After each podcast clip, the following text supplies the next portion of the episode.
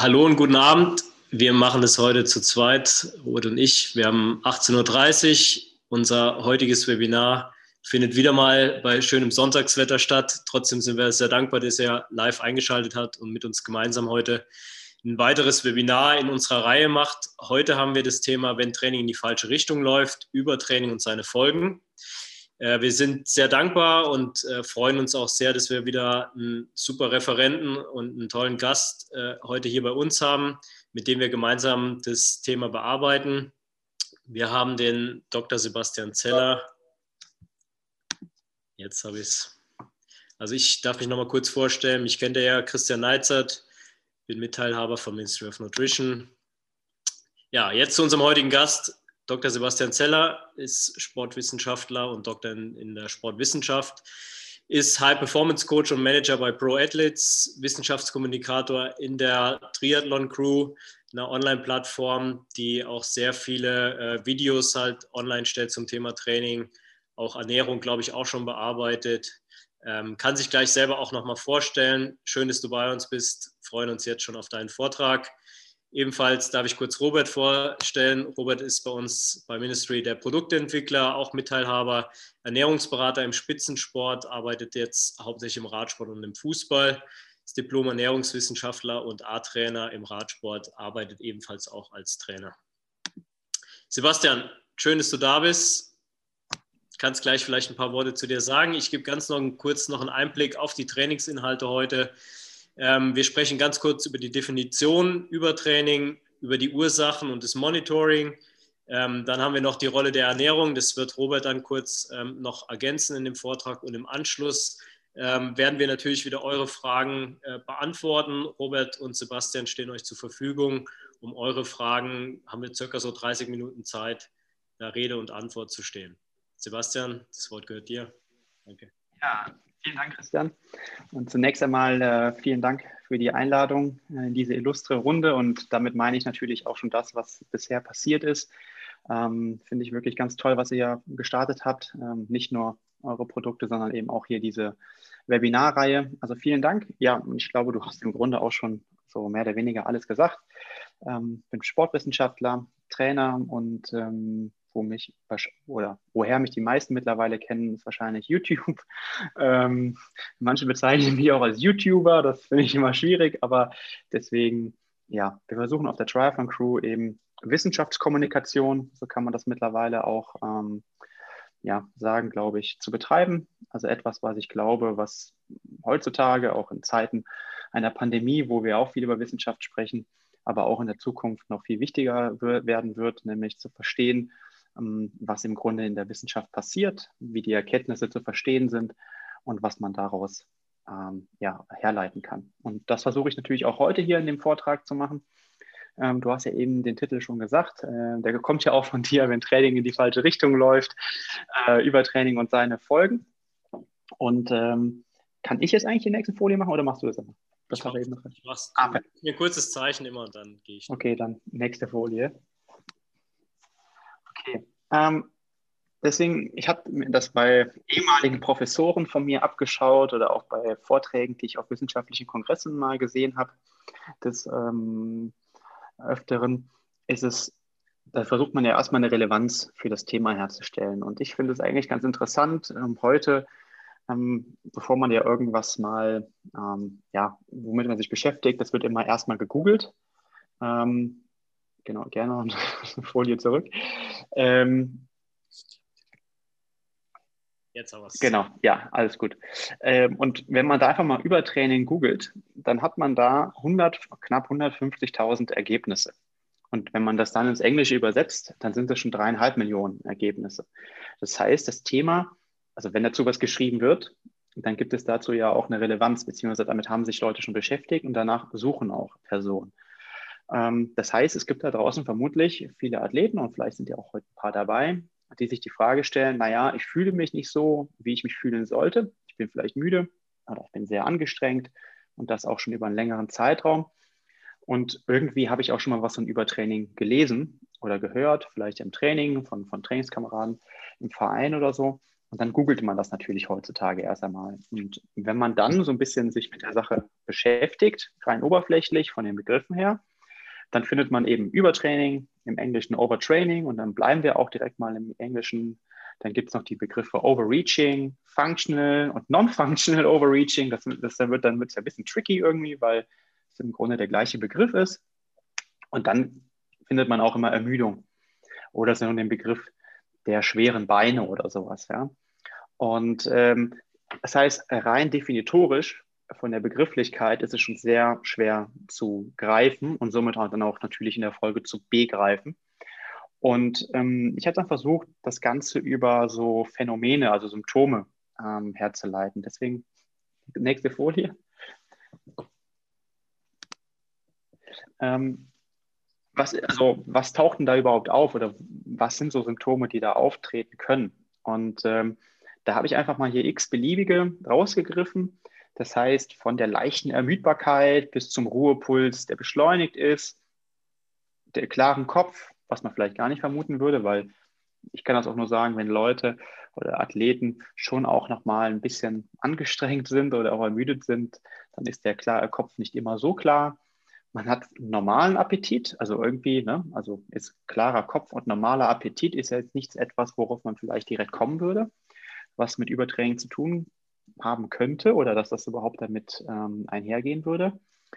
Ruhepuls erniedrigt, würden die meisten sagen, naja, ist doch super, ähm, das ist doch genau das, was ich langfristig irgendwie haben will. Aber es kann eben auch sein, der Schlaf ist gestört, ähm, ich habe eine Körpergewichtsabnahme, auch das kann ja durchaus ein Ziel sein, das weiß der Robert aber viel besser als ich ähm, oder kann das dann auch anleiten. Ähm, ich habe eine innere Unruhe, eine leichte Erregbarkeit, Gereiztheit, vielleicht sogar Ansätze von der Depression und dann merken wir plötzlich, nee, das wird ja schon echt hier ein bisschen ja, ernster. Ähm, ne, Depression ist etwas, was man durchaus ja ernst nehmen sollte. Man hat vielleicht auch eine Neigung zum Schwitzen und dann ist immer so ein Beispiel, habe ich selber auch schon gehabt, äh, als ich noch selber Leistungssport gemacht habe. Äh, Nachtschweiß, auch nichts, äh, nichts, was man irgendwie mal auf die leichte Schulter nehmen sollte. Äh, feuchte Hände und so weiter. Das sind jetzt so Dinge, dann wird sich vielleicht der eine oder die andere auch schon wiederfinden.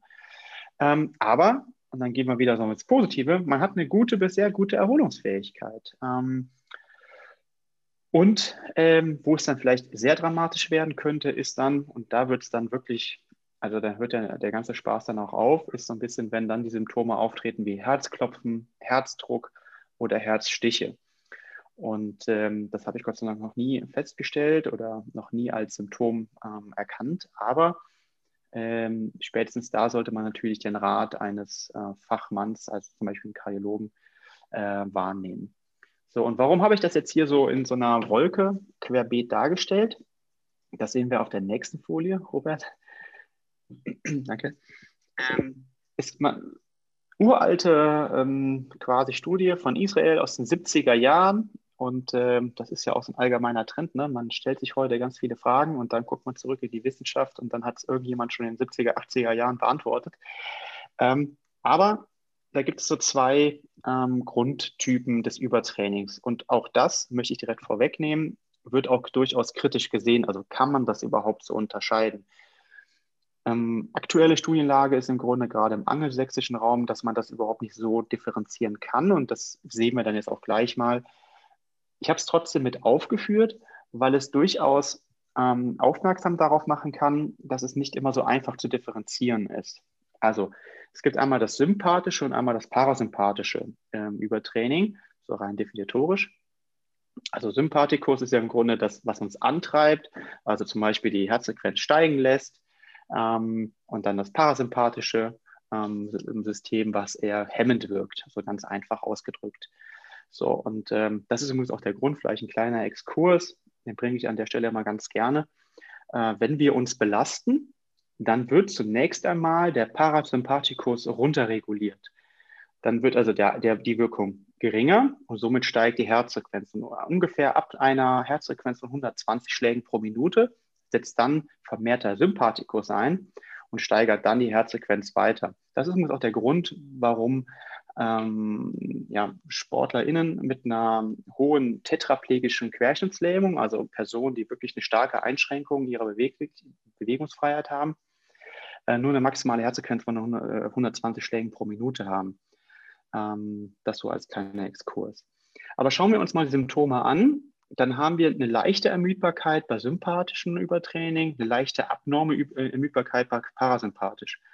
Und wenn ich jetzt unsere Teilnehmer hier, das sind ja knapp 250, fragen würde, was ist denn abnorm?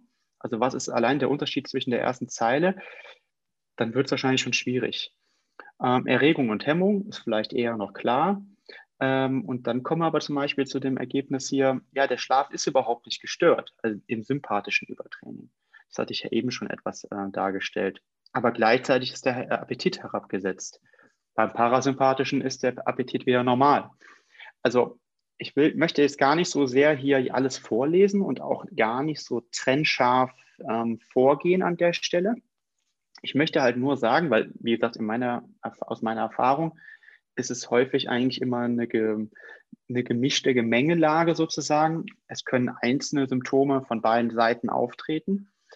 Ähm, was ich, worauf ich hinaus will, ist, es ist nicht so einfach. Das heißt, man muss durchaus eine gute Kommunikation, das war ja hier auch schon mal Thema in einem Webinar, eine hochqualitative Kommunikation mit den Athleten haben. Oder ihr selber, ihr habt ja nicht alle einen Trainerin, ihr müsst euch schon gut überlegen und sehr klar mit euch reflektiv umgehen. Das heißt, ähm, was passiert denn hier eigentlich? Und ähm, gehen wir mal einen Punkt zum, also dieser Nachtschweiß, wer das hat, der sollte definitiv darüber nachdenken, ob es daran gelegen hat, dass es ein sehr warmer Tag war und man vielleicht noch ein bisschen eine erhöhte Körperkerntemperatur hat oder ob es nicht einfach zu viel Training war oder vielleicht so eine Kombination, das durchaus vorkommen kann, was es wiederum schwieriger macht. Äh, also man muss es schon sehr differenziert betrachten und, da komme ich aber später drauf, auch langfristig betrachten. Aber deshalb diese, diese kontrastierte Darstellung, um einfach deutlich zu machen, es gibt nicht einmal das und einmal das und dann ist es Übertraining oder nicht, sondern es ist sehr viel komplexer. Äh, nächste Folie. Dann ist ja auch immer die Frage, was sind grundsätzlich erstmal Ursachen für ein Übertraining? Und Übertraining heißt ja erstmal, es ist passiert irgendwas mit dem Training. Das ist auf jeden Fall der, der stärkste Faktor hier. Und dann würden wir sagen, okay, der Gesamtload ist zu hoch. Und den, den Gesamtload habe ich hier erstmal sehr basal als Produkt aus Dauer und Intensität dargestellt. Das heißt, wenn ich zum Beispiel sehr lange relativ intensiv trainiere, wird der äh, Gesamtload höher werden. Das ist vielleicht einmalig. Äh, zum Beispiel sind ja die meisten von uns, und dazu zähle ich mich ja auch, ich bin ja auch ein Weekend Warrior. Das heißt, wir trainieren am Wochenende eher mehr. Und gerade heute oder gestern war ja tolles Wetter. Und gestern habe ich mir auch 130 Kilometer reingestellt und äh, der Robert hat mich eben schon darauf hingewiesen, dass ich vielleicht ein bisschen zu intensiv trainiert habe oder das Falsche dazu gegessen habe. Ähm, das passiert mir ja auch durchaus. Und ähm, das heißt, ähm, heute war ich ja durchaus müde. Äh, ich wusste aber, dass ich heute nichts mache ähm, an Training und deshalb konnte ich das eingehen und die nächsten Tage werden bei mir auch ruhig. Das heißt, der einmalige äh, Trainingsreiz ist jetzt an der Stelle gar nicht das große Problem. Aber wenn ich das jetzt zu lange mache und wiederholt, ähm, ohne Regenerationspausen, das wäre der nächste Punkt, einzuhalten, dann habe ich natürlich ein Problem. Das heißt, temporär Reize einzugehen, ist definitiv gewünscht. Da kommen wir auch am Ende in der Diskussion drauf. Aber ich muss natürlich immer wieder auch Erholungsphasen einleiten oder einhalten auch. Das heißt auch, wenn ich zum Beispiel im Frühjahrstrainingslager durchaus ja ein hoher, hochvoluminös trainiere, dann muss ich da natürlich schauen, dass erstens die Intensität nicht zu hoch ist und ich auf der anderen Seite vor und nach dieser Trainingsintervention mit einem hohen Trainingsload ähm, Ruhephasen einplane. Ähm, und natürlich auch innerhalb der Wochenstruktur, da kommen wir aber auch gleich nochmal drauf, entsprechend Ruhetage Einplanung oder auch gerne Entlastungstage. Ähm, das ist aber auch eine ewige Diskussion. Und bevor der Robert dann gleich auf Ernährung eingeht, möchte ich noch ganz kurz ähm, auf weitere Punkte eingehen. Also wir haben ja gerade über Training gesprochen und eben Erholungsphasen, aber zum Beispiel auch der Schlaf ist ich meine, da finden im Grunde die Regenerationsprozesse statt, die uns besser machen im, im wahrsten Sinne des Wortes in der Folge des Trainings. Ähm, ich erlebe aber häufig mit der Hilfe von ja, ähm, Schlaftrackern, dass ähm, von mir betreute ähm, Athletinnen und Athletinnen zu wenig schlafen. Und da rede ich jetzt gar nicht davon, dass wir untersuchen, welche äh, Schlafphasen werden da eingehalten, weil das unheimlich schwierig ist, mit den aktuellen Trackern überhaupt äh, zu analysieren. Aber die Schlafdauer wird schon relativ gut von den meisten ähm, Trackern äh, getrackt oder aufgezeichnet, quantifiziert. Und ähm, dann frage ich am Anfang immer, ja, wie schläfst du denn? Und dann kommt immer, ja, super. Also super tief, ich schlafe wie ein Bär und auch neun Stunden. Und dann tracken wir das und dann steht da keine 9, da steht auch keine 8 und häufig steht da auch keine 7, sondern eine 6 vor den Stunden. Und wenn es mal ganz schlecht läuft, nur 5 Stunden. Aber das ist natürlich klar, als Age Group, wir machen das ja hauptsächlich für Age Group, Altersklassenathleten, ist es ja nun mal so, dass wir vor und nach der Arbeit irgendwie noch Training unterbringen müssen. Und da muss ich mir schon gut durchaus überlegen, ähm, wenn ich vielleicht normalerweise ja, zwischen sechs und sieben aufstehen würde, ob dann die fünf davor stehen muss, um noch einen Frühlauf zu trainieren oder noch Yoga zu machen. Das sind bestimmt tolle Trainingsinhalte, das ist ja aber ein anderes Thema. Nur wenn der Schlaf dann so derart darunter leidet und man vielleicht auch abends nicht früh genug ins Bett kommt und somit die Schlafquantität nicht ausreicht, wie gesagt, wir reden ja noch nicht über die Qualität, ähm, dann muss ich mir echt überlegen, okay, ist das Training an sich ursächlich oder der Schlaf oder ein auf den Schlaf nicht angepasstes Training.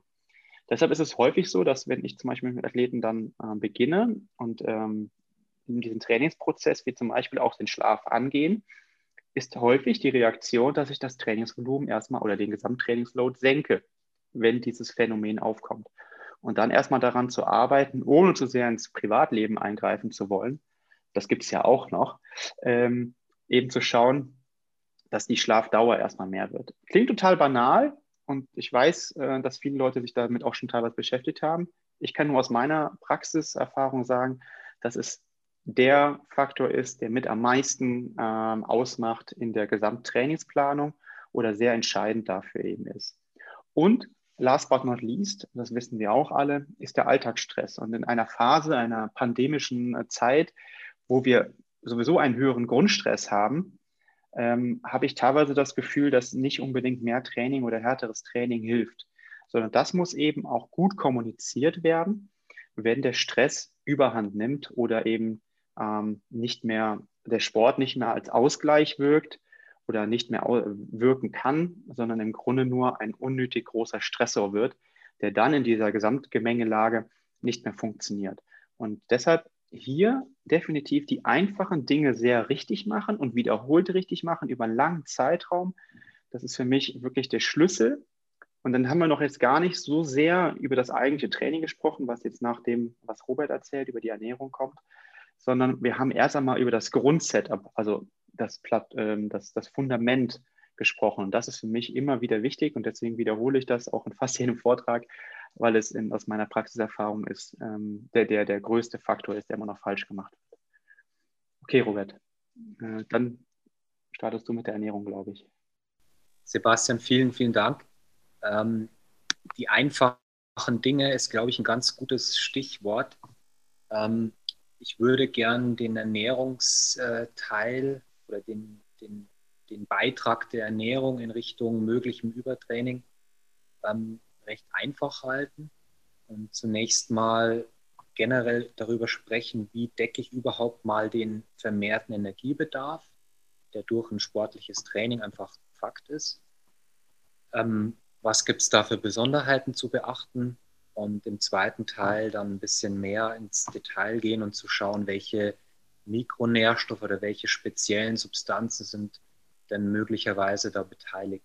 Wenn man auf die Studienlage schaut, dann findet man primär was über die sogenannten Makronährstoffe, also Thema Energiebedarf und Kohlenhydratbedarf, eventuell noch Eiweißbedarf, der möglicherweise erhöht ist. Bei den Mikronährstoffen wird es dann schon dünn. Also wir können hier nicht so eindeutig sagen, okay, ein Defizit von Substanz X führt vermehrt zu einem Übertraining oder nicht. Ich glaube, das ist schwierig, aber wir haben zumindest ein paar Hinweise, wo wir wissen, beim Triathleten oder bei der Radfahrerin ähm, sind mögliche Substanzen immer eher kritisch oder knapp in der Ernährung. Vielleicht kann man da besonders darauf achten und die dann einfach äh, gezielt in der Ernährung einbauen. Ähm, wie kann man generell mal die, den Energiebedarf bestimmen? Ich glaube, das ist mittlerweile relativ einfach.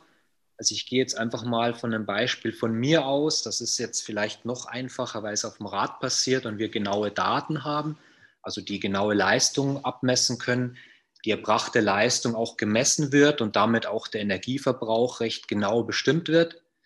Ähm, und man sieht hier zwei Beispiele. Eine intensive Einheit, das war, ist ja kein Geheimnis und ich, es soll jetzt auch nicht von mir irgendwie speziell sein, aber ich habe halt meine Daten und deswegen kann ich die hier teilen.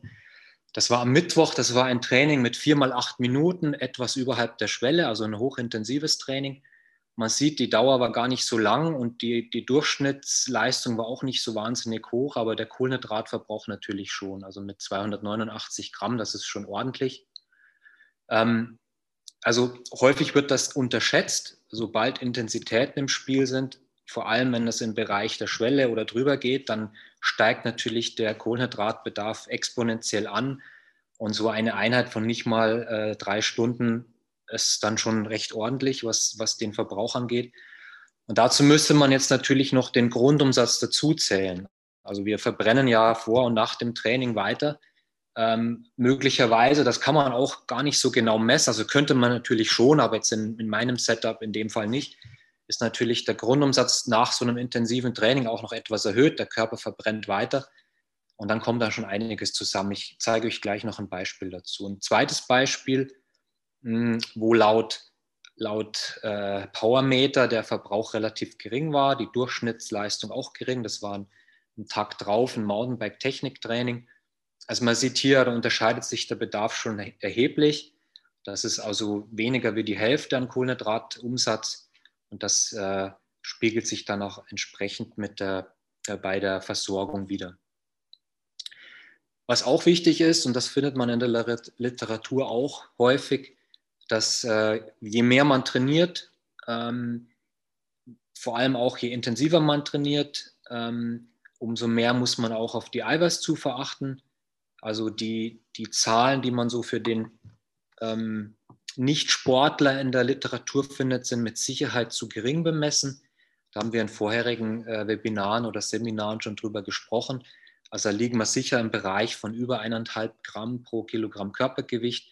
Ich kann jetzt nur aus dem Profi-Radsport sprechen. Da ist natürlich der Energieumsatz durch die langen Belastungen durchaus vergleichbar, dann möglicherweise mit einem Trainingslager oder so im Triathlon-Bereich äh, dann sehr, sehr hoch und dann ist die Eiweißzufuhr durch die größere Energiemenge auch entsprechend hoch, aber da liegen wir sicher auch im Bereich über zwei Gramm Eiweiß pro Kilogramm Körpergewicht.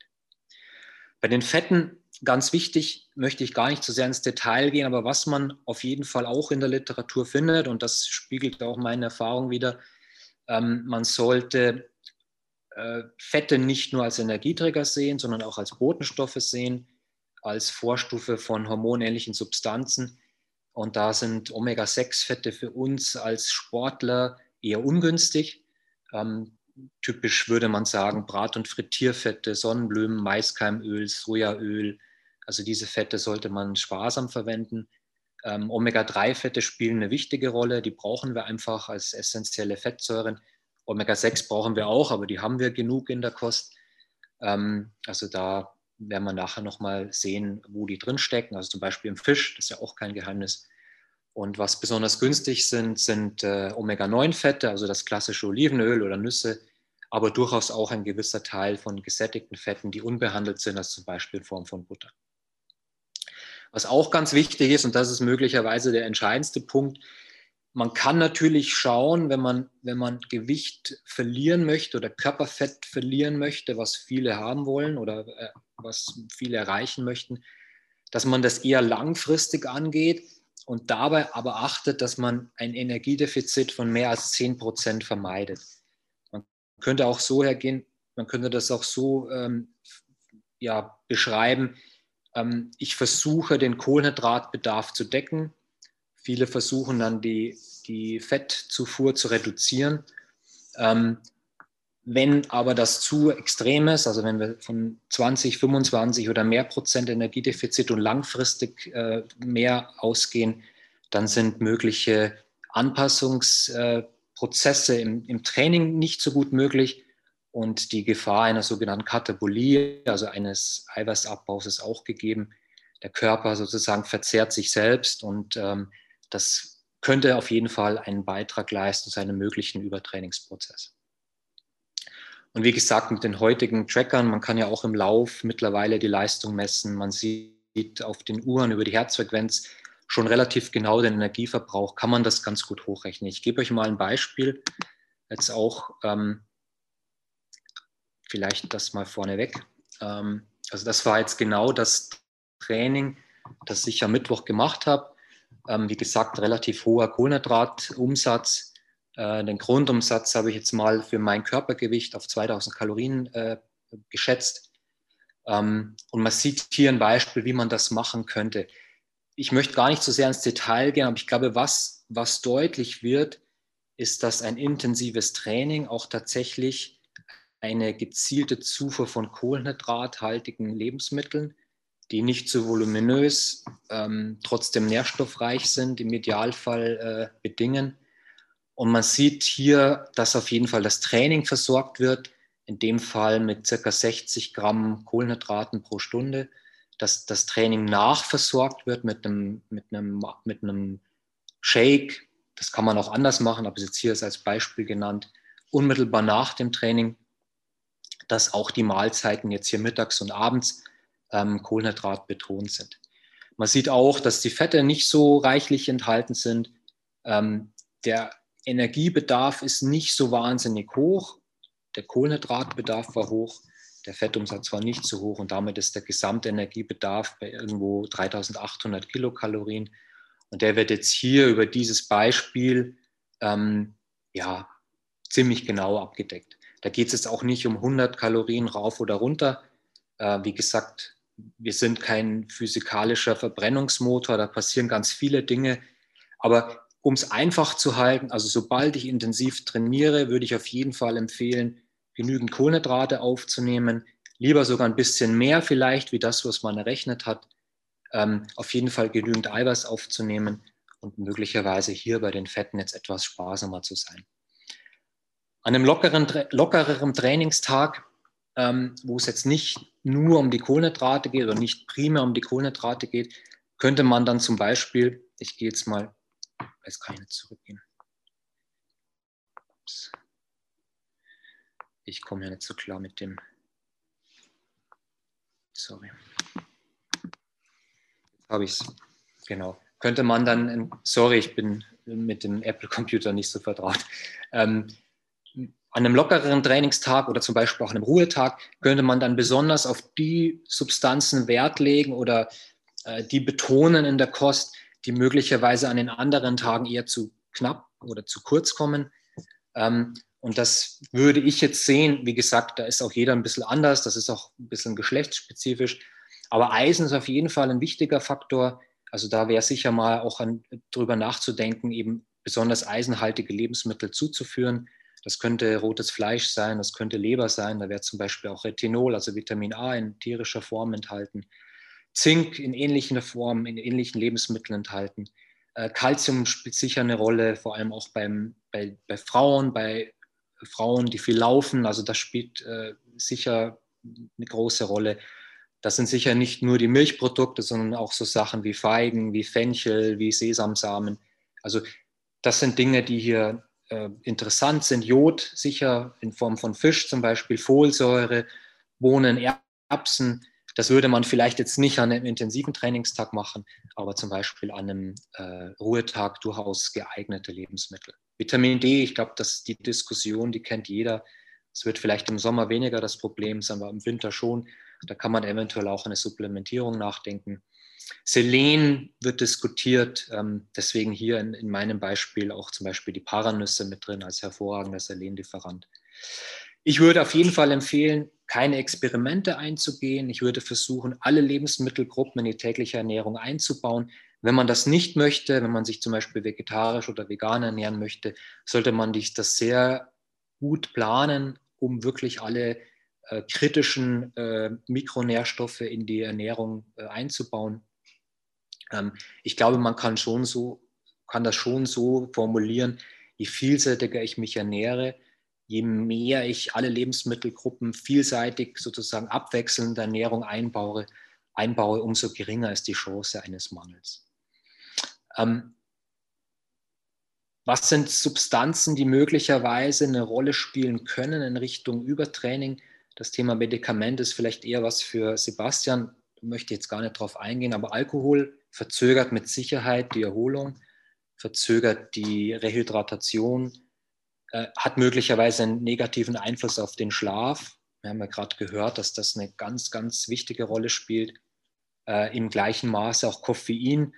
Hm, ich glaube, Koffein ist auch sowas, es ist sicher ein Fehler, wenn man sozusagen so viel Koffein zuführt, dass man sich bei jedem Training pusht und sich wahnsinnig gut fühlt und vielleicht so die, die eigenen Körpersignale gar nicht mehr so richtig wahrnimmt.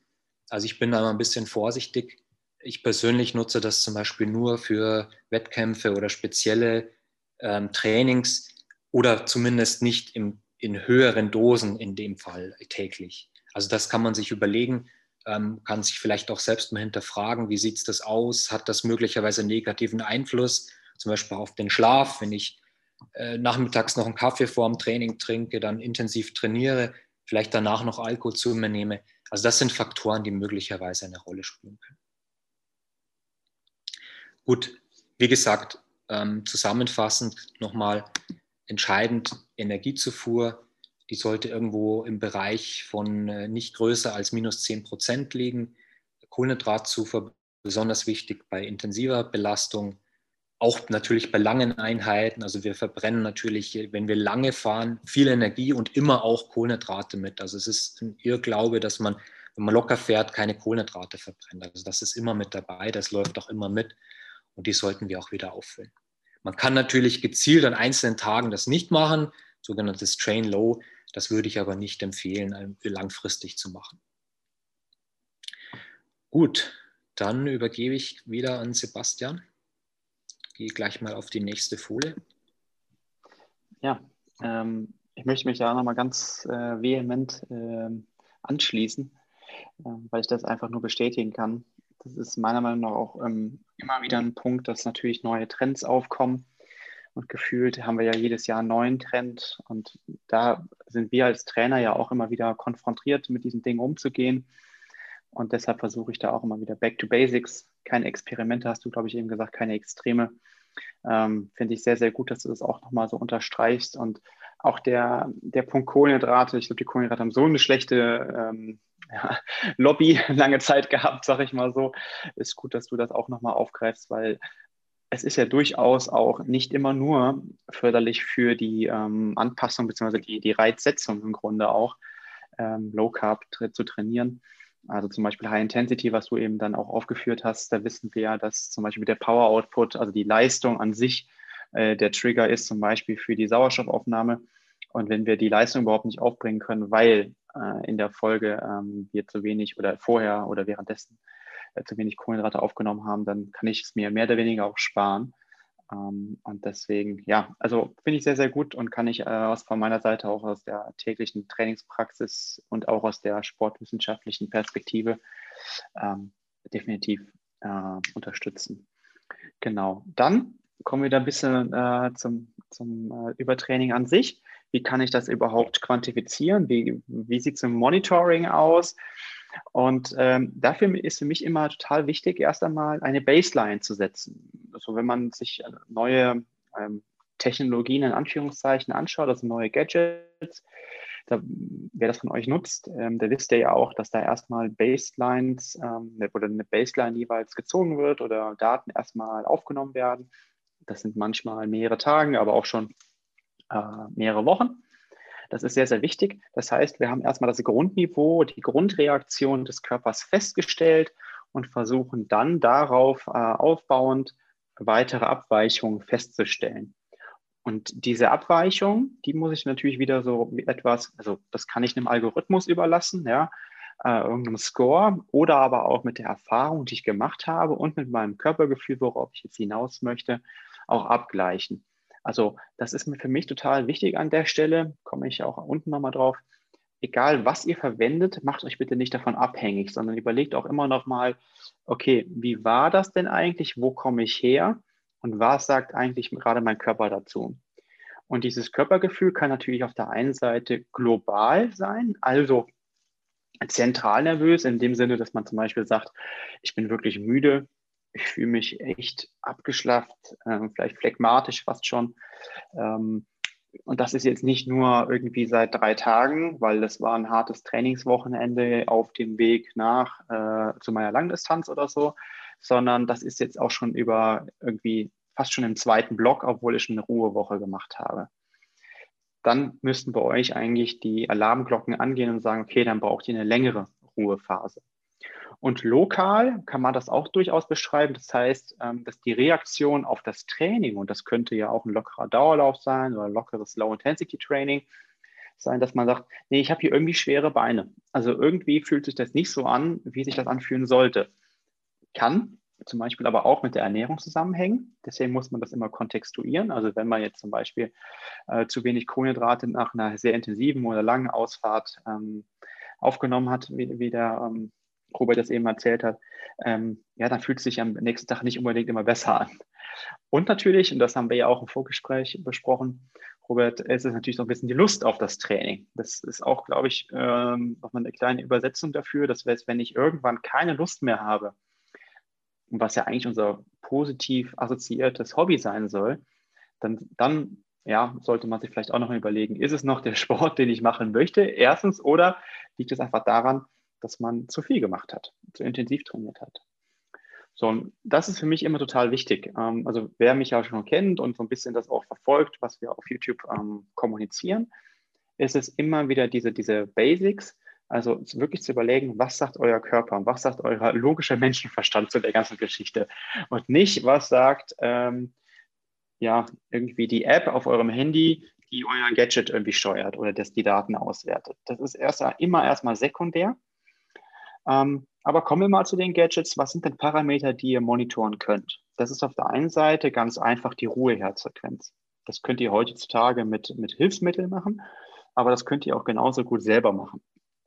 Das muss auch jetzt nicht jeden Tag sein, wäre natürlich toll, aber da muss man natürlich auch wieder sagen, so wenn man jetzt jeden Morgen erst einmal, äh, ob man das über das Handy macht oder erstmal über den ähm, Pulsgurt, hat ja auch mal was mit Lebensqualität zu tun. Also wenn man sich morgens erstmal den Pulsgurt umschnallt, äh, wenn man noch im Bett liegt, ähm, ja, muss man, muss jeder für sich selbst wissen. Ähm, das kann man aber ja auch an Entlastungstagen machen und dann vielleicht zweimal die Woche oder so. Einfach auch da wieder, es geht ja darum, langfristig das zu betrachten.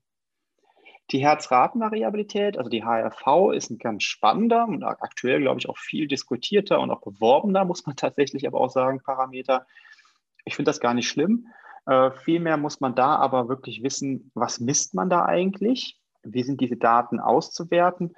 Und wie sensibel ist dieser Parameter? Das muss man eigentlich immer wissen, klar. Also es geht ja immer um Objektivität, Reliabilität ähm, und und äh, Validität, ja, genau. Ähm, also das muss man immer irgendwie verstehen. Also wie genau ist ein Parameter, wie unabhängig ist der und wie wiederholbar ist der. Und gerade bei der Herzratenvariabilität muss man dazu auch noch die Aussage treffen, ähm, berücksichtigen, also die Aussagekraft. Und die pure HRV ist im Grunde sehr, sehr schwierig als Parameter so zu begreifen. Denn wir haben ja immer die beiden Elemente Sympathikus und Parasympathikus, die da irgendwie daran ziehen. Und ähm, ich sage es mal so, äh, bei dem einen oder anderen Athleten ist ein Ruhetag in der Folge am nächsten Tag jetzt nicht unbedingt an der höheren Herzratenvariabilität zu sehen. Das kann auch durchaus sein, dass der Parasympathikus da so einen Anreiz äh, oder so einen dollen Reiz sitzt aufgrund der Erholungsphase am Tag vorher, dass man durchaus sagen könnte, trotz einer Ruhephase ist jetzt die Herzratenvariabilität sogar runtergegangen. Dazu, aber weil das echt ein eigenes Thema ist, würde ich euch ähm, die Videos empfehlen, die wir da auf der TC mit der Laura Hottenrott gemacht haben. Die kennt sich da sehr, sehr gut mit aus. Die hat das sehr ausführlich dargestellt. Das würde hier den Ra äh, Rahmen sprengen, aber die hat diese Problematik auch nochmal an, ähm, äh, angesprochen und dargestellt. Dann der Belastungspuls. Das heißt, wenn ihr euer Low-Intensity-Training macht, zum Beispiel auf dem Fahrrad, ihr fahrt jetzt irgendwie 150 Watt, das haben wir ja eben bei Robert gesehen beim lockeren Mountainbike-Training, glaube ich, äh, war das Wobei, das muss man ja auch noch ein bisschen differenzieren. Das war ja eher so an aus, nicht nur gleichmäßig. Aber sagen wir mal so, ihr fahrt irgendwie 150 Watt und ihr habt dabei normalerweise immer einen Puls von 130 und habt einen API-Wert, also Rate of Perceived Exertion heißt das, von 1 bis 10. 1 ist sehr locker, 10 ist Maximalbelastung. Und ihr würdet sagen, okay, da befinde ich mich normalerweise bei dieser Leistung, bei diesem Training immer zwischen 2 und 3. Inzwischen, ja, vielleicht sogar mal eine 1, aber das ist auch egal, was sehr individuell ist. Aber jetzt gibt es einen Tag, da ist euer Puls halt nicht 130, sondern vielleicht sehr, sehr stark erniedrigt oder sehr stark erhöht. Und was hinzukommt, ist, euer subjektives Belastungsempfinden ist deutlich erhöht. Also ihr sprecht nicht von einer 2 bis 3, sondern vielleicht von einer 4 bis 5. Da kann, da kann die Ernährung ein Grund für sein, da kann eben aber auch der Schlaf ein Grund für sein. Oder Hitze wäre jetzt ein Parameter, den man noch berücksichtigen müsste. Aber lassen wir das erstmal alles stabil lassen. Ihr habt alles richtig gemacht und trotzdem passiert das. Das heißt, im Grunde habt, seid ihr sehr, sehr stark ermüdet. Also irgendwas ist da passiert. Und deswegen finde ich nochmal, ähm, um auch das unten ähm, aufzugreifen, all das, was ihr körperlich subjektiv empfindet, kann man durchaus mit Gadgets unterstützen, aber nicht andersrum. Also nehmt bitte nicht den Parameter X und unterstützt das mit eurem Körpergefühl, sonst müsst ihr immer andersrum gehen. Darüber kann man natürlich auch langfristig lernen und äh, versuchen auch das äh, eigene Körpergefühl zu interpretieren. Das finde ich total wichtig irgendwie auch. Ähm, also ein Beispiel in eine andere Richtung ist irgendwie, dass wenn die norwegischen Spitzenathleten, ihr kennt sie alle, äh, Gustav Eden, Christian Blomefeld, dass die mittlerweile eine Laktatkonzentration, die am Ohrläppchen schnell gemessen wird, vorhersagen können, dann haben die im Grunde ein Körpergefühl entwickelt und durch die Unterstützung von einem Gadget. Und genau so würde ich mir das auch an der Stelle vorstellen. Zudem, das habe ich eben schon angedeutet, könnte die Schlafdauer und die Qualität, also erstmal die Schlafdauer tracken. Die Qualität, muss man ganz ehrlich sagen, geht im Grunde nur im Schlaflabor. Jede Studie, die das untersucht hat mit den aktuellen Möglichkeiten, Stand heute 2021, äh, weist eigentlich darauf hin, dass die Qualität, also die Unterscheidung der einzelnen Schlafphasen nicht valide ist. Es gibt immer starke Abweichungen. Aber die Schlafdauer durchaus gut messbar ist. Und das ist erstmal das, was uns ja auch inter, ähm, interessiert. Und damit ist nicht das, ich gehe ins Bett gemeint, sondern wirklich die Schlafdauer. Weil da gibt es ja auch nochmal eine, eine Latenz. Und übrigens, die Latenz ist auch sehr, sehr ähm, interessant bei der äh, Qualität, bei der Aussage der Qualität äh, des Schlafes. Und wenn ihr einen Trainer habt oder euch selber coacht, ist die Kommunikation und die Ehrlichkeit dieser Kommunikation sehr, sehr wichtig und auch die Kontinuität. Ähm, das erlebe ich immer wieder, dass plötzlich, ähm, wenn ein Problem da ist, dann wird geguckt, was ist schiefgelaufen. Und dann kommt plötzlich raus, naja gut, um ehrlich zu sein, hatte ich das Zimperlein schon vor zwei Wochen und da habe ich auch schon mal drei Nächte nicht gut geschlafen. Wenn man aber davor gefragt hat, dann war alles super. So, und deswegen ist immer wichtig, ähm, keine Angst davor zu haben, eine Schwäche in Anführungszeichen, die es ja gar nicht ist, sondern es ist ja nur eine Reaktion auf das Training, auch zu kommunizieren, damit ihr selber zu euch ehrlich sein könnt oder eben auch zum Trainer und dann oder zur Trainerin, die dann da eben darauf reagieren können.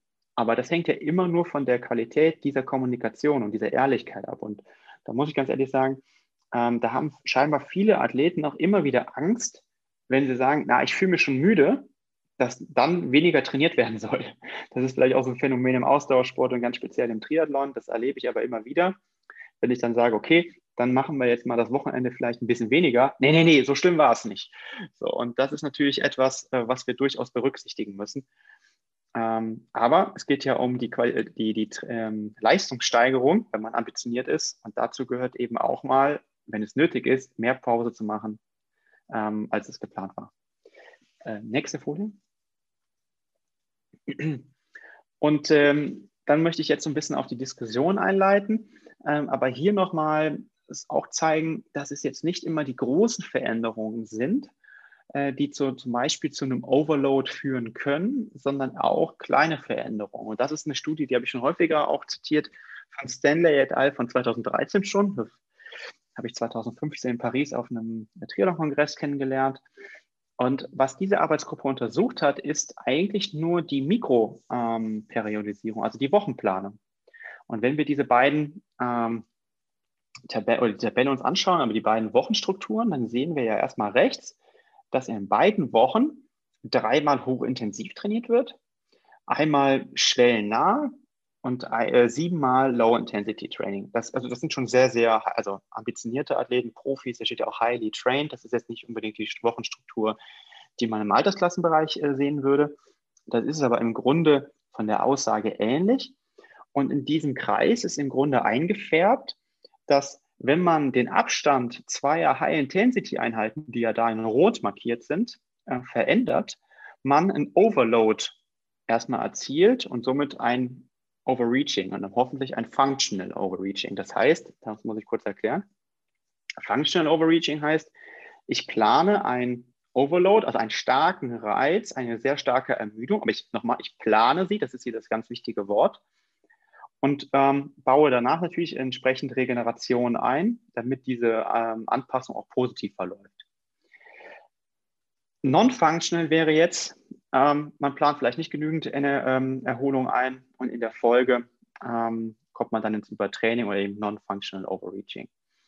Ähm, und hier ist es eben so, wie kann man einen Overload erzielen? Und das geht alleine schon, obwohl man gleich viel trainiert, durch den Abstand zweier High-Intensity-Einheiten. Und das ist jetzt hier auf der ja, mehr oder weniger Reaktion des Parasympathikus ausgelegt worden. Ähm, das kann man aber auch zum Beispiel, das wird in Norwegen häufig gemacht, in den Blocktraining-Studien. Das ist dann ein ähnliches Prinzip. Das heißt, man macht sehr viele High-Intensity-Sessions in einer Woche und hat dann drei lockere Wochen. Auch da wird zum Beispiel das Schmerzempfinden in den Beinen äh, quantifiziert, also Heavy Legs, steht sogar in diesen wissenschaftlichen Artikeln drin. Ähm, und auch da wieder, da wird das subjektive Belastungsempfinden ja zum Teil auch abgefragt, ganz, ganz wichtig. Das heißt, es geht hier nicht immer darum, ob man jetzt statt 10 Stunden plötzlich 20 Stunden trainiert, sondern es geht auch häufig darum, wie muss ich die Wochen oder wie stelle ich die Einheiten zueinander. Und hier ist es wiederum wichtig, dass ihr jetzt nicht anfangt, plötzlich Einheiten hin und her zu schieben, wenn ihr einen Trainingsplan habt oder einen Trainer, Trainerin habt, äh, die diesen Plan für euch gestaltet haben. Und ihr könnt jetzt zum Beispiel eine Einheit nicht machen und sagt, ach ja, an dem Freitag, äh, da will ich nur was Lockeres machen, kurzes, aber dann schiebe ich das einfach auf den Donnerstag, wie es hier in dem Beispiel passiert ist, vielleicht. Ähm, dann ist das eine ganz andere Wirkung des Trainings, als, äh, ganz anders klingt immer ein bisschen hart, aber es ist auf jeden Fall eine andere Wirkung des Trainings und somit auch der Anpassung im Gegensatz dazu, wie es vielleicht eigentlich geplant war. Und das muss man immer ein bisschen berücksichtigen. Deswegen habe ich diese äh, Folie nochmal mitgebracht, weil mir das total wichtig ist, weil immer viele denken, ja, es wäre nur Volumen und ähm, ich, wenn ich zu viel mache, nein, es ist auch wirklich in den Details äh, liegt der Fehler und deshalb nicht einfach beliebig hin und her tauschen. Genau, und nächste Folie. Damit kommen wir dann auch zur Diskussion. Ähm, und ich glaube, ihr dürft ja alles Mögliche fragen, aber ich wollte es dann erstmal so ein bisschen auf das Thema münzen, weil ähm, Belastbarkeit, wie gesagt, kommt ja von Belastung. Und man muss im Grunde schon überlegen, na, geht es hier eigentlich nur noch darum, Übertraining zu vermeiden? Und wenn ich den einen oder anderen Artikel lese, auch wissenschaftlich, habe ich das Gefühl, dass sehr viel darüber gesprochen wird, aber viel zu wenig darüber geforscht und auch gesprochen wird, wie eigentlich optimales Training aussieht.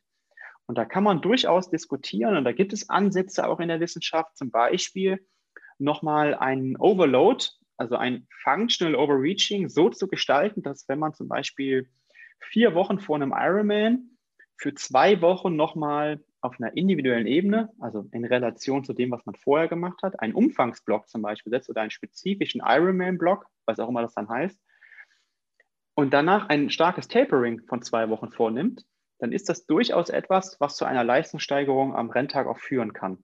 Hängt immer etwas auch vom ähm, Anforderungsprofil der Sportart ab. Das Ganze gab es auch schon mal Mountainbike, ein bisschen ähm, straffer in einem kürzeren Zeitraum. Aber das ist durchaus etwas, was man mal diskutieren kann.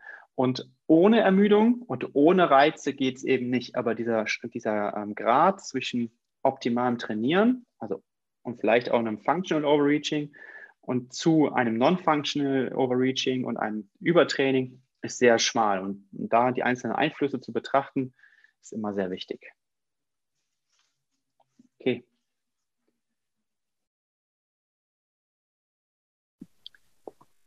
Vielen Dank, Sebastian.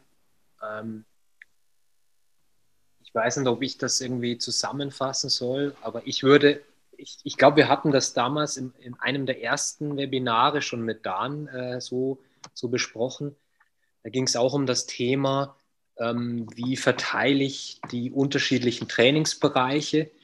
Und aus meiner Erfahrung, äh, ich weiß nicht, ob du das bestätigen kannst, aber ich denke, man, man, man sollte immer mit hochintensiven Training eher vorsichtig sein. Und man kann immer nur so hart trainieren, wie es der Körper überhaupt ja, äh, ermöglicht. Das ist einmal klar.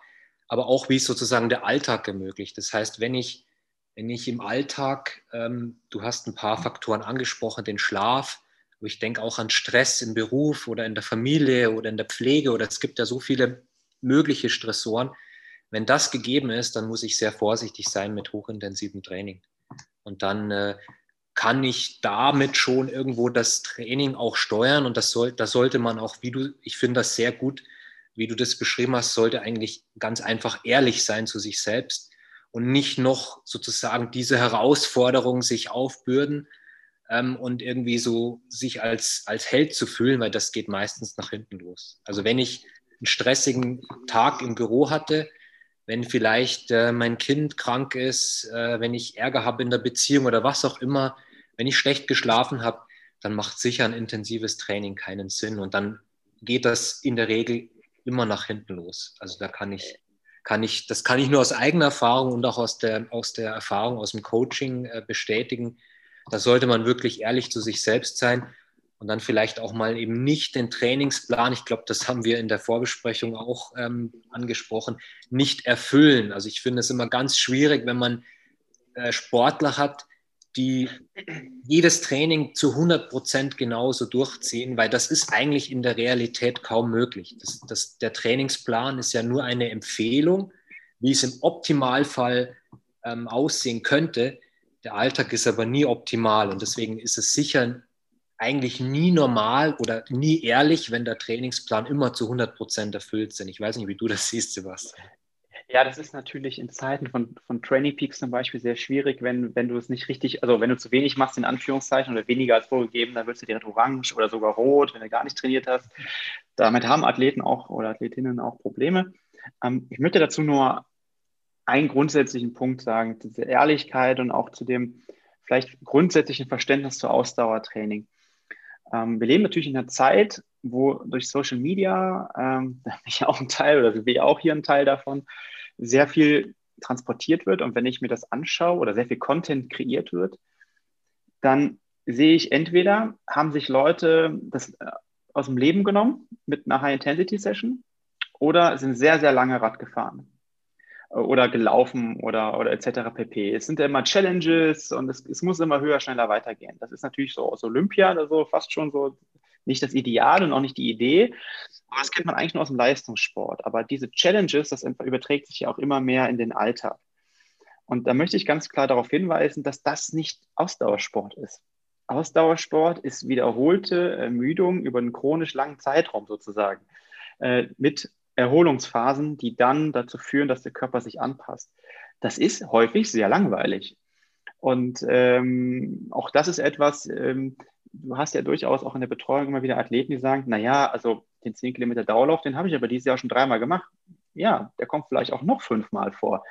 Ähm, das ist aber etwas, was ja einfach das Brot- und Butter-Geschäft sozusagen ist, das Brot- und Butter-Training. Und diese, dieses Fundament, das muss stehen. Und diese High-Intensity-Einheiten oder sehr langen Einheiten, das sind, oder nüchterne Einheiten, das sind sehr starke oder mächtige Werkzeuge, mit dem man sehr vorsichtig sein muss. das hat der Dan damals auch gesagt. Ähm, und dem würde ich ganz bestimmt nicht widersprechen, ähm, sondern ich würde das äh, nochmal bekräftigen und bestätigen. Ähm, und das erlebe ich aber immer wieder. Das heißt, gerade auf Social Media wird halt immer wieder, wie sagt man, eine andere Kuh durchs Dorf getrieben und dann muss man das machen und dann muss man sich so ernähren. Und aber eigentlich ist es sehr einfach. Und die Leute, die an der Weltspitze sind oder halt auch im Altersklassenbereich gar nicht viel mehr trainieren, aber vielleicht besser kommunizieren und ehrlicher zu sich selbst sind, sind meistens diejenigen, die ja leistungsfähiger sind. Es geht nicht immer um Leistungsfähigkeit, das will ich gar nicht sagen. Ähm, aber wir machen ja Training nicht umsonst, weil das ist ja ein, ein, gezielter Prozess zur Leistungssteigerung. Das ist ja die Definition ein bisschen auch von Training. Und äh, wenn man trainiert, dann sollte man eben auch darauf Rücksicht nehmen, glaube ich. Aber das ist nochmal extrem schwer in Zeiten von ähm, ja, Instagram und Konsorten, weil wer postet denn da? Ja, ich war jetzt eigentlich ganz normal nur 10 Kilometer laufen und äh, ich gehe gleich auch ins Bett. Sagt ja keiner. ja, ich vielleicht noch ein, eine Sache dazu, mir gerade einfällt, auch so dieses immer, das Training muss immer mehr fancy und immer mehr verrückt sein. Ähm, aber wie du sagst, so die Grund, Basics, die funktionieren und die werden auch in fünf und in zehn und in 15 Jahren noch funktionieren. Und das Training muss nicht immer ausgefallener werden, um wirksamer zu sein. Also. Also Grundlagentraining hat sozusagen noch keinem geschadet, auch wenn es vielleicht nicht ganz Spaß macht. Ja, also auch da, äh, das war ja vielleicht oder ist auch so ein bisschen der Ansatz, den, den ich da ja verfolge, also in dieser Wissenschaftskommunikation, weil ähm, ich habe zum Beispiel mit Grundlagentraining, ich verstehe, was das ist und warum man das macht, aber ich konnte teilweise, und ich sehe das auch, dass viele Leute damit mit dem Begriff nichts anfangen. Aber wenn man zum Beispiel sagt, ähm, das ist Low-Intensity-Training, dann ist es plötzlich kein Problem mehr, damit niedrig intensiv zu trainieren, weil das ist ja so. Das heißt ja so. Das ist schon richtig so. Und ähm, das war zum Beispiel ein Ansatz dieser Wissenschaftskommunikation sozusagen. Also wissenschaftliche Erkenntnisse so zu erklären und didaktisch zu verpacken, dass sie möglichst korrekt umgesetzt werden und gleichzeitig ähm, das möchte ich an der Stelle auch nochmal sagen, habe ich letztens schon mal woanders gesagt. Ich werde ja halt häufig so jetzt so, ja, als der Typ äh, dargestellt, der immer nur Hit-Training machen lässt oder der, der Höllenhund. Äh, einer, der verantwortlich ist, glaube ich, auch gerade bei den zu, äh, Teilnehmern. Ähm, was aber ist ja auch lustig. Nur, ich habe eigentlich immer gesagt, dass man 90% Low Intensity trainieren soll und dann um und bei 10% High Intensity. Das heißt, ich habe eigentlich gar nicht gesagt, dass man High Intensity trainieren soll, sondern dass man ganz, ganz viel locker trainieren soll. Und halt, wenn das das Ziel ist, eigentlich wenig dazwischen. Ähm, was im Übrigen auch, auch mal wieder mit Übertraining assoziiert wird. Das heißt, wenn man die Trainingsbereiche nicht richtig einhält ähm, und gleichzeitig auch dann zu monoton trainiert. Das wird ja auch immer wieder diskutiert. Ähm, das heißt, dass Abwechslung äh, im Training, also auch ein guter Mix der Intensitäten und nicht immer chronisch irgendwie in der Mitte ähm, davor schützen kann, ins Übertraining zu geraten. Sollen wir auf die Fragen eingehen? Oder? Sehr gerne. Ich habe nur ein kleines technisches Problem. Ich kann die Fragen mit der parallel mit der Präsentation nicht äh, hier sehen, ah. öffnen. Ich, kann sie sehen. Ja, das wäre super, weil ich gehe sonst kurz aus der Präsentation raus. Dann kann ich ja auch. Also vom, vom Thomas Hintner ist eine Frage. Soll ich einfach mal vorlesen? Ja, oder? sehr gerne. Ähm, Hallo, immer wieder muss ich feststellen, je mehr und je intensiver ich trainiere, desto schlechter ist mein Schlaf. Frag mich warum. Vielleicht habt ihr eine Erklärung. Ähm, ja, das ist im Grunde sehr einfach, ähm, weil im Grunde ja dein zentrales Nervensystem entsprechend auch angeregt wird. Und ähm, das wäre jetzt noch eine weitere Fragestellung, kannst du vielleicht auch mal darauf eingehen. Häufig ist auch der Zeitpunkt des Trainings entscheidend. Das heißt, wenn man ähm, zum Beispiel nach Feierabend noch eine High-Intensity-Session und gerade sowas wie Robert gemacht hat, 4x8, das ist natürlich schon die Krönung der Schöpfung, die Krone der Schöpfung so rum. Ähm, dann ist der Körper natürlich noch sehr erregt im wahrsten Sinne des Wortes ähm, und auch noch sehr vom Sympathikus geprägt und somit äh, fällt dann der Schlaf natürlich schlechter. Das ist das, was ich eben vor allen Dingen meinte mit der Latenz, also der Zeitpunkt von ich gehe zu Bett bis zum Einschlafen ist dann vermutlich verlängert. Das ist auch das Feedback, was ich häufig bekomme. Da hatten wir, äh, wenn ich da was noch einfügen darf, da hatten wir ein ganz interessantes äh, Webinar mit äh, Dr. Lutz Graumann, wo es um Eishockey ging und die ja häufig spät abends spielen und das natürlich auf jeden Fall High-Intensity-Training ist. Also Eishockey spielen ist so wahrscheinlich das High-intensivste, was es so gibt. Ähm, und er hat dann ein paar Tipps gegeben äh, zur Ernährung. Ähm, Wen es interessiert, kann das bei YouTube mal nachschauen. Vielleicht ist das eine kleine Hilfestellung. Ja. Äh, ja, dann von Dominik, äh, aka der ATP-Kompressor. Äh, wird Übertraining aus eurer Erfahrung eher durch zu viel Umfang oder durch zu viel Hit, kein, kein gutes Tief, also keine gute Trainingsintensitätsverteilung ausgelöst? Ähm, das ist eine gute Frage. Also ich würde sagen, die TIV ist ein sehr, sehr wichtiger Parameter und der wird ja auch mittlerweile sehr ähm, auch untersucht. Tatsächlich ähm, würde ich sagen, dass der Umfang fast entscheidender ist. Ähm, aber es ist im Grunde der Mix, deswegen hatte ich ja eben auch Training Load als Produkt dargestellt. Ähm, müsste ich aber auch nochmal in die Studienlage genau reinschauen. Aber Volumen ist aus meiner Erfahrung heraus ähm, schon häufig damit assoziiert. Ähm, könnt ihr es mittlerweile lesen oder? Äh, achso, dann muss ich weitermachen. Ja, ähm, okay, jetzt muss ich hier ein bisschen scrollen. Also, das ist jetzt eine gute Frage. Jetzt hat man diagnostiziert, dass man äh, im Übertraining ist. Das ist natürlich erstmal blöd. äh, von Daniel, wenn man, sicher, wenn man sich sicher ist, dass man schon längere Zeit im Übertraining, dass man sich schon längere Zeit im Übertraining befindet, wie lange würdet ihr empfehlen, eine Pause zu machen? Wie würde die Pause aussehen? Ähm, das ist sehr gut. Das wäre jetzt quasi ja die Behandlung und das sage ich jetzt wirklich auch in einem medizinischen Jargon sozusagen. Denn da würde ich auf jeden Fall auch einen Mediziner zu Rate ziehen, Sportmediziner, vielleicht auch einen Kardiologen, ähm, einfach nur um sicher zu gehen. Ähm, das ist sehr, sehr individuell. Also ich kenne Leute, Kuppels, mit denen ich zusammen studiert habe, die haben ein halbes Jahr daran rumgedoktert. Weil wir waren natürlich damals als Sportstudierende auch sehr, ja, wie soll man sagen, experimentierfreudig mit Training und da haben wir es hier und da auch sicherlich mal übertrieben. Ähm, was gar nicht so lustig war, muss man sagen, weil da waren auch diese Phänomene mit äh, kalten Schweiß und so weiter in der Nacht da hat man immer nur gedacht, ja super, jetzt, jetzt passt sich der Körper richtig an und jetzt habe ich super trainiert. Ähm, das kann wirklich von, von mehreren Tagen zu Wochen bis zu Monaten führen. Und das hat sicherlich auch schon mal ähm, Karrieren von Leistungssportlern beendet und dementsprechend da wirklich verantwortungsvoll mit umgehen. Ähm, Robert, eine Frage an dich von Iris Krutzer. Was haltet ihr von Aminosäuren, vor allem Glutamin, Arginin, während oder nach dem Training zur Regeneration? Ähm, eine sehr gute Frage. Ähm, kommt darauf an. Also, wie, wie so häufig, glaube ich, kommt darauf an, wie viel habe ich trainiert, was habe ich trainiert, was möchte ich erreichen, wie ist der generelle Trainingsumfang. Aber prinzipiell, wenn also alle Fragen sozusagen äh, bejaht werden. Also sprich, ich habe viel trainiert oder ich habe intensiv trainiert oder Trainingsumfang ist hoch. Also ich habe das Bedürfnis, dass ich mich irgendwie ja, zusätzlich verpflegen möchte über die normale Ernährung hinaus, dann sind Aminosäuren natürlich interessant. Also wir, ihr kennt das vielleicht aus, auch aus unseren Produkten, also zum Beispiel im Recovery Shake ist Glutamin zugesetzt. Das hat eine positive Wirkung auf die Stabilisierung des Immunsystems ist auf jeden Fall interessant in der Regenerationsphase.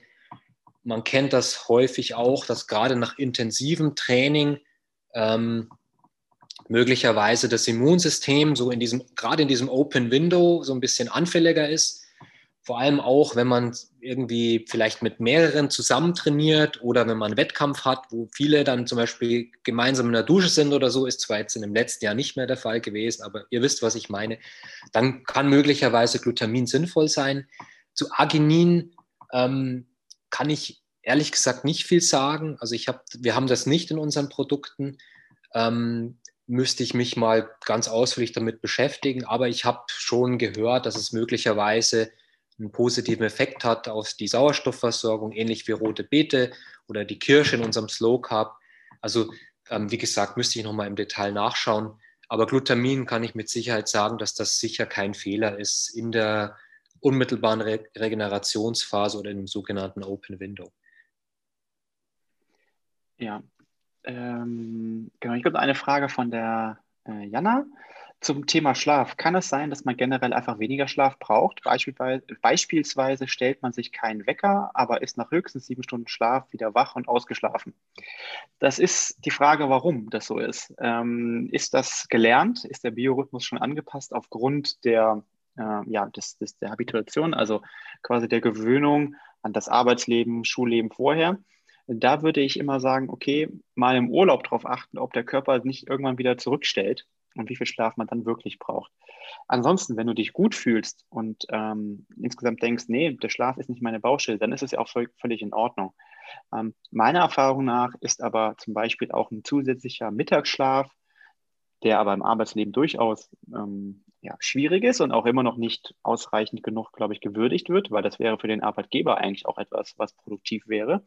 Aber gut, äh, das ist eben noch alte Schule häufig ähm, könnte da auch noch ähm, wirksam sein oder sehr helfen. Also die meisten Athleten, gerade im Profibereich, die ich trainiere, denen empfehle ich das, die machen es automatisch.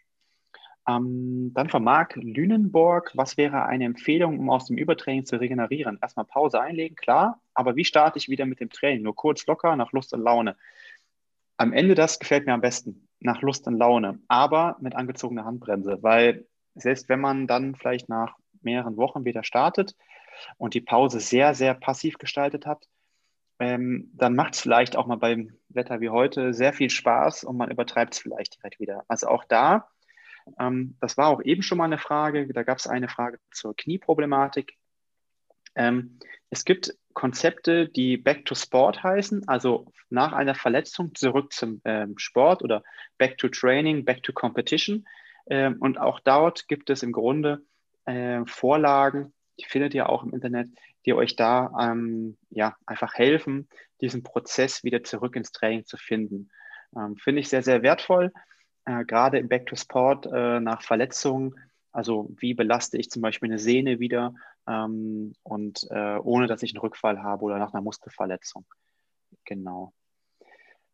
Ähm, äh, ich mache noch eine Ernährungsfrage, da waren noch ein paar. Ähm, da war was zu Gesättigte, äh, jetzt kommt das eine Expertenfrage. David Emmert. Gesättigte Fette stimulieren ja genau wie Omega-6-Fettsäuren die Ausschüttung inflammatorischer Zytokine wie ähm, Interleukin 1 Beta und aktivieren, aktivieren so das Immunsystem. Hat das nicht einen negativen Einfluss auf die Erholung und damit auch aufs Übertraining? Ja und nein. Also wahrscheinlich die Arachidonsäure, ähm, die ähm, sozusagen Reaktion aus der Verstoffwechslung von bestimmten gesättigten Fettsäuren sein kann oder ist. Ähm, ich sehe es immer so, also du hast, wenn du viele hoch ungesättigte Fettsäuren hast, dann hast du immer die Gefahr, dass eine, also viele, viele Doppelbindungen bedingen eine mögliche Oxidation. Und deswegen sollte man, gerade wenn viele Oxidationsprozesse im Körper stattfinden, ähm, das nicht übertreiben. Ähm, gesättigte Fette sollten wir natürlich auch nicht ausschließlich zu sich nehmen, aber so diese, diese generelle Verteilung von ein Drittel hoch ungesättigt, drei Drittel einfach ungesättigt und ein Drittel gesättigt, ist, glaube ich, ein ganz guter Anhaltspunkt. So ist das zu verstehen. Also man sollte natürlich nicht ausschließlich gesättigte Fettsäuren zu sich nehmen. Man sollte bei den Omega-6-Fetten sparsam sein. Man sollte die Omega-3-Fette regelmäßig, zum Beispiel in Form von Fisch oder Walnüssen oder Leinöl zum Beispiel zu sich nehmen ähm, und die Omega-9-Fette in Form von Olivenöl, Nüssen, Haselnüssen, Mandeln, Avocado zu sich nehmen. Wenn man diese Verteilung hat, ähm, glaube ich, ist man sehr gut versorgt ähm, und ähm, hat jetzt nicht die Gefahr einer Überoxidation in Anführungsstrichen und einer überschießenden Reaktion von äh, Oxidationsprodukten, von Entzündung Entzündungsstoffen. Ähm, ich denke mal, so sollte man das verstehen. Dann noch eine ähm, Frage von Kimi. Wie kann man ein Defizit herausfinden? Ich denke, da geht es um die Mikronährstoffe. Geht es nur mit Bluttest? Cool, das ist eine sehr, sehr gute Frage. Ähm, also, das kannst vielleicht auch du beantworten, Sebastian. Ich glaube, was man natürlich bei den klassischen Mikronährstoffen, wie zum Beispiel Eisen, schon sieht. Also wenn zum Beispiel der Ferritinwert sehr gering ist. Also ich kenne das bei uns aus dem Team. Ähm, wir versuchen immer zu schauen, dass bestimmte Parameter, also zum Beispiel jetzt in dem Fall das Ferritin oder das Vitamin D, zu Beginn der Saison, also das ist im Radsport in der Regel im Frühjahr, einen gewissen Wert haben. Wenn dieser Wert im zu Beginn sozusagen der Hochbelastungsphase, also Beginn der, der Rennsaison schon erniedrigt ist, dann bedingen natürlich zusätzliche Belastungen, in dem Fall in Form von Rundfahrten oder von Klassikern natürlich, ja, einen möglichen noch größeren Mangel und dann wird es irgendwann kritisch. Vor allem dann, wenn es sozusagen in die Hochphase der Saison geht.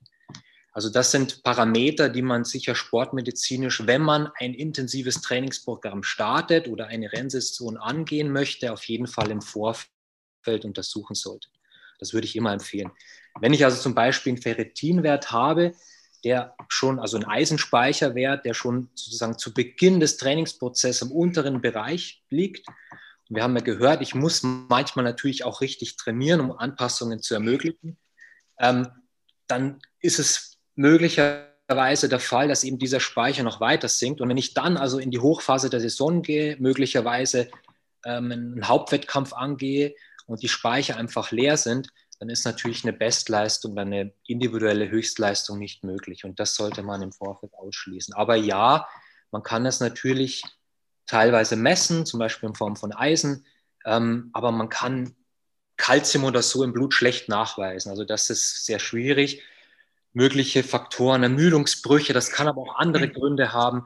Also das sind einfach auch so Erfahrungswerte, die möglichen kritischen Substanzen. Das kennt man aus den ähm, Verzehrsstudien, die generell die Bevölkerung angehen. Und da gehören wir als Sportler ja auch dazu.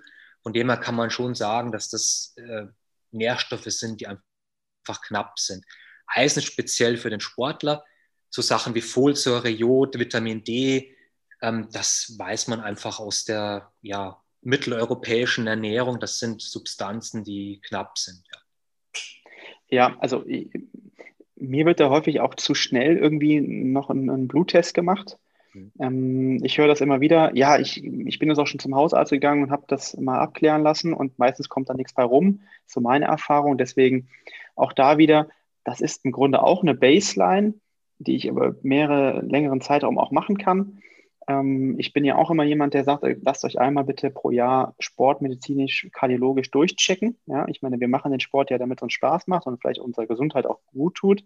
Deswegen sollte man es auch beprüfen lassen. Und da ist es eigentlich auch immer ein Bestandteil dessen. Und wenn man das zu Beginn der Saisonvorbereitung macht, dann kann man ja sowas wie Ferritin, Vitamin D und so weiter checken lassen.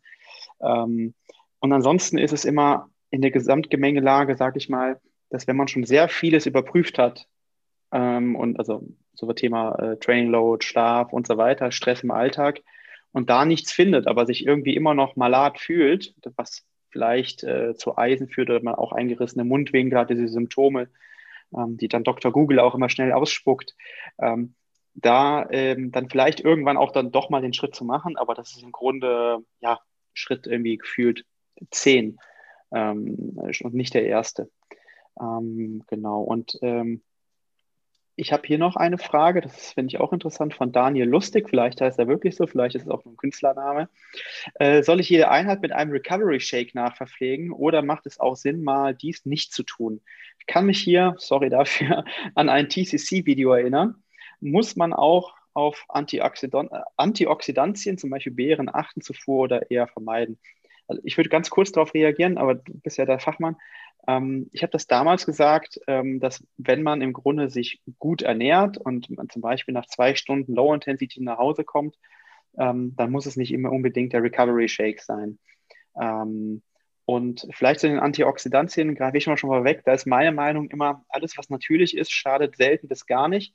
Äh, wenn man sich natürlich äh, die Vitamin C-Kapseln, ähm, Tabletten, wie auch immer, ähm, in hoher Konzentration rein ähm, ballert, jetzt ist ein bisschen keine fachliche Sprache, aber zu sich nimmt, ähm, dann habe ich da ja durchaus auch negative ähm, Einflüsse oder hemmende Einflüsse auf meine Anpassung. Kann ich nichts hinzufügen, würde ich genauso sehen. Also ähm, Antioxidantien aus der Natur werden den Anpassungsprozess nicht äh, beeinträchtigen.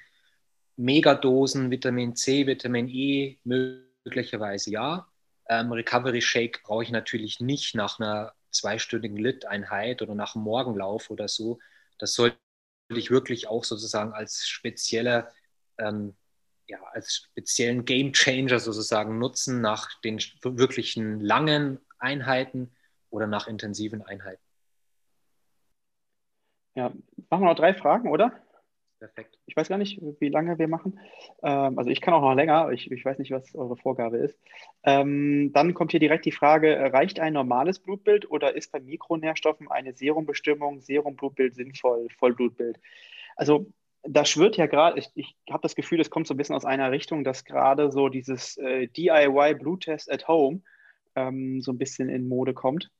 Und dann kriegt man irgendwie so ein Kit nach Hause geschickt und dann piekst man sich in die Fingerbeere ähm, so wie bei der Laktatmessung und dann macht man da irgendwelche Bestimmungen. Ähm, ich bin mir nicht sicher, ob das immer so valide ist, um ganz ehrlich zu sein. Und gleichzeitig ähm, weiß ich auch nicht, ob das nach Hause gehört. Ne, vielleicht mal so gedacht. weil da kommt ja noch, also da, gehört ja eigentlich auch noch mehr dazu, weil wenn man zu einem vernünftigen Arzt geht, und es kommt ja immer schnell so der, die Meinung, ja, was soll mir mein Hausarzt noch erzählen, da weiß ich ja mehr, was ja häufig überhaupt nicht stimmt. Aber zu einer, es ist ja nicht immer nur ein Blutbild, sondern es ist ja auch immer erstmal ein Anamnesegespräch und all das, was wir eben schon so ein bisschen angedeutet haben. Was sind denn die Begleitumstände? Das gehört ja dazu. Und dann ist das Blutbild, ob das jetzt äh, eine Mikronährstoffanalyse oder was auch immer ist, ähm, dann ist das wiederum ein Tool, mit dem der Arzt arbeitet, aber nicht äh, die Grundlage für alles. Ähm, deswegen würde ich da immer äh, drauf achten. Dann noch äh, von Vincent. Ähm, Hallo, sehr tolles Thema zum Thema Baseline. Wenn diese bestimmt ist und der Trainingsload für eine Stunde pro Tag bestimmt worden ist, wie viel Prozent über diese Baseline kann, sollte man pro Tag, Woche trainieren? Super Frage. Ich würde es gar nicht auf den Trainingsload an sich ähm, ausmachen, ähm, sondern ich würde es an zum Beispiel einem Parameter wie ähm, Ruhepuls, an dem es im Grunde schon belegt ist, ähm, ausmachen. Ähm, da gibt es so durchaus Studien, die sagen, wenn der Ruhepuls zwischen fünf und acht Schlägen ähm, pro Tag abweicht, dann ist es eine signifikante Veränderung. Das ist jetzt noch kein Übertraining, sondern es kann auch eben nur eine sehr starke Ermüdung sein. Jetzt ist das ein absoluter Wert und das ist natürlich ein Unterschied, ob jemand jetzt einen 40er Ruhepuls oder einen 60er Ruhepuls hat. Das heißt, ich würde davon ausgehen, wenn es eine Abweichung von, naja, 10 bis maximal 20 Prozent und eher 15 bis 20 Prozent ist, dann sollte man auf jeden Fall mal äh, nachschauen, ähm, ob man das wieder durch einen Ruhetag oder eine Entlastungsphase wieder normalisiert bekommt äh, und wie sich das eben langfristig auch entwickelt.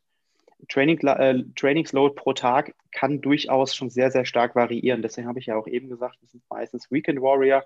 Der Training Load am Wochenende wird deutlich höher sein als vielleicht jetzt unter der Woche, wenn man nur abends eine Stunde trainieren kann. Ähm, genau. Und dann hatte ich noch eine Frage gefunden, die fand ich auch noch ganz gut.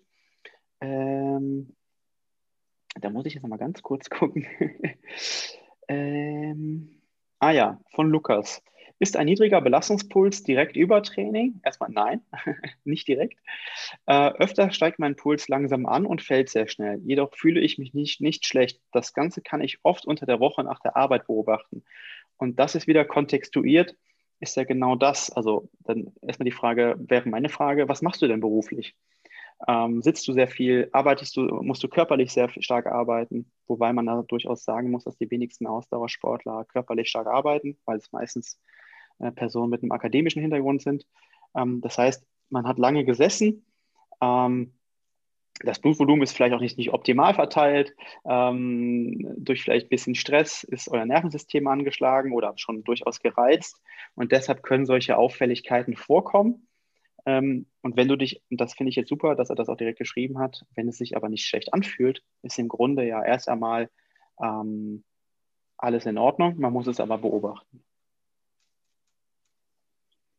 Genau. Jetzt komme ich nochmal ins Bild kurz.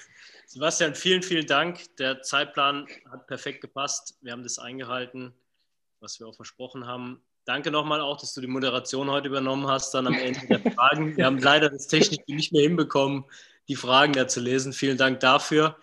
Ja, danke auch für euch natürlich ans Teilnehmen bei dem schönen Wetter und dass ihr mit uns gemeinsam jetzt am Ende auch über die Fragen halt das Webinar dort gefüllt habt mit Inhalt. Ist für uns immer sehr schön, dann auch eure Fragen zu sehen und zu beantworten. Ähm, wie ihr vielleicht schon gesehen habt, wir machen eine kurze Sommerpause jetzt, machen uns da auch nochmal Gedanken für den Herbst äh, für den Winter mit neuen Gästen, mit neuen Themen, äh, wollen euch da aus verschiedenen Bereichen, verschiedenen Sportarten rausnehmen. Gerne auch irgendwann nochmal, wenn Sebastian Zeit und Lust hat, mit uns da nochmal ein neues Thema bearbeiten. Das wäre schön, ja. Darf er sich auch mal das Thema ja. dann natürlich aussuchen. Das war tatsächlich vordefiniert.